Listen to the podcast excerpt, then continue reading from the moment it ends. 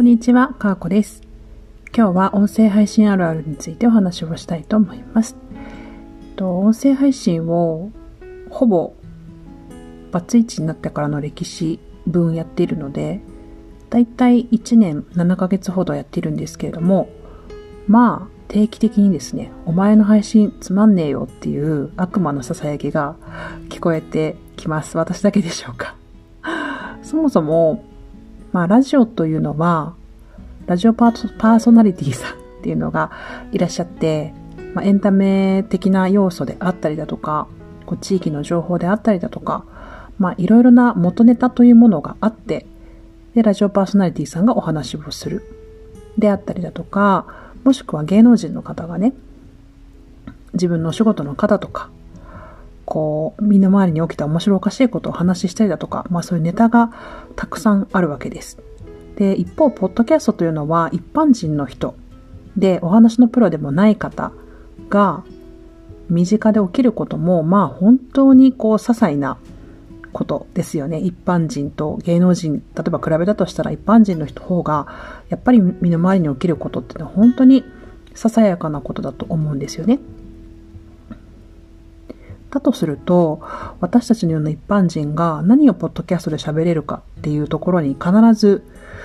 必ずぶつかるんですよね。で、もうこれは前もちょっとだけ配信でお話ししたけど、本音を話すしかないと思っています。で、それができないんだったら、聞かれないだろうなっていうふうにいつもいつも思います。で、私の中の悪魔がね、囁くのは、お前の人生つまんねえんだよって言うんですよね。そんな風に言われてる気がします。正直、こう、どれだけ面白おかしく、素晴らしい声で、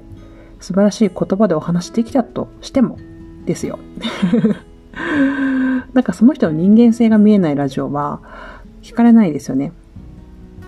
だし、あと、こう自分の生き方つまんないなって思って、あ、今日も会社かったるいです、とか言って。そんなラジオとかなんで絶対聞かれないと思うんですよね。なので、やっぱりこう自分の人生を生きてるのかみたいな問いがね、いつも、いつもあるわけで、で、こういう音声配信やってると、そういうことにいつもいつもぶち当たるんですよね。あの、そういう気持ちで日々、音声を収録しております。あなたの人生は、あなたが一番楽しむべきものなのに、こう楽しめていないっていう、そういうこと感じることってありませんか？私はめちゃめちゃ感じるんですよ。こうやってこうやってお話をしていると、やっぱり感じるんですよね。で、まあ、離婚した直後っていうのは、こう離婚した直後っていう、こう人生の中でも特別な状況下にあったので、まあ、それ自体がネタになるなっていうふうに思っていたんですよね。だからそんなにこう、話すネタに困るとか、そんな聞かせるためにラジオやってるみたいな意識も全くなかったので、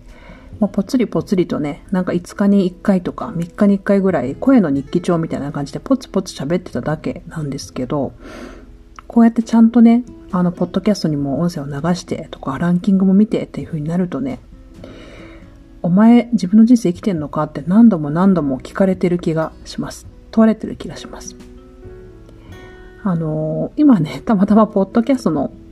あの、カテゴリーが、コメディ、コメディってとこにいるんですけど、別に面白いラジオしたいわけじゃないんですけれど、でも、やっぱり聞いていてちょっとクスッと笑えるとかね、聞いていてこの人なんか変だな、おもろいな、みたいなふうに思ってもらいたいっていう気持ちはやっぱりあるんですよ。はい。まあそういうのはあったりします。なので、私のラジオはどこまで本音を語れるかっていうのが今後の勝負になってくるというふうに思いますので、ぜひ皆さん、聞いてやってください。そして、あの、こんなこと話したら面白いんじゃないかみたいなことがあれば、ぜひ、あの、インスタグラムの方でもいいので、DM のメッセージで感想と聞かせていただけるとありがたいです。皆さんは自分の人生、楽しんでますか？過去でした。さようなら。